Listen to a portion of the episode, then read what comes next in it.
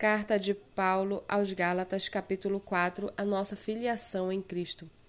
Digo, porém, o seguinte: durante o tempo em que o herdeiro é menor de idade, em nada difere de um escravo, mesmo sendo senhor de tudo. Mas está sob tutores e curadores até o tempo predeterminado pelo Pai. Assim também nós, quando éramos menores, estávamos escravizados aos rudimentos do mundo. Mas quando chegou a plenitude do tempo, Deus enviou seu filho, nascido de mulher, nascido sob a lei, para resgatar os que estavam sob a lei, a fim de que recebêssemos a adoção de filhos. E porque vocês são filhos, Deus enviou o espírito de seu filho ao nosso coração, e esse espírito clama: Abba, Pai. Assim vocês, assim você já não é mais escravo, porém filho, e sendo filho, também é herdeiro de Deus. Mas no passado, quando não conheciam a Deus, vocês eram escravos de deuses que por natureza não são deuses. Mas agora que vocês conhecem a Deus, ou melhor, agora que vocês são conhecidos por Deus, como é que estão voltando outra vez aos rudimentos fracos e pobres, aos quais de novo querem servir como escravos? Vocês guardam dias, meses, tempos e anos. Receio que o meu trabalho por vocês tenha sido em vão. Sejam como eu sou, porque também eu sou como vocês. Isto é o que lhes peço, irmãos. Vocês não me ofenderam em nada, e vocês sabem que eu lhes preguei o Evangelho a primeira vez por causa de uma enfermidade física. E por mais que a minha enfermidade na carne lhe tenha sido uma provação, vocês não me trataram com desprezo nem desgosto.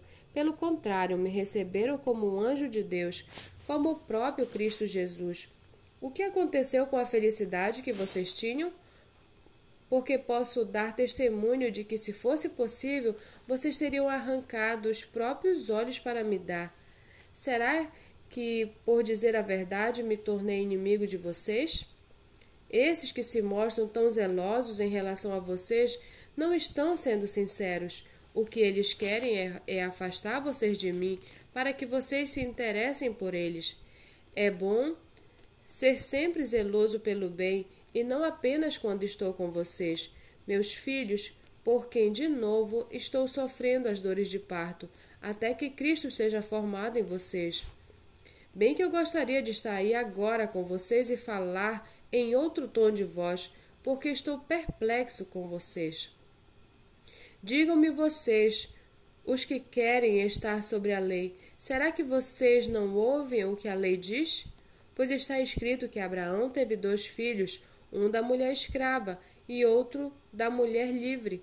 O filho da escrava nasceu segundo a carne, o filho da mulher livre nasceu mediante a promessa.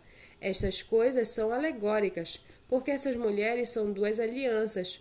Uma se refere ao Monte Sinai, que gera para a escravidão, esta é Agar. Ora, Agar é o Monte Sinai, na Arábia, e corresponde a Jerusalém atual, que está em escravidão com os seus filhos.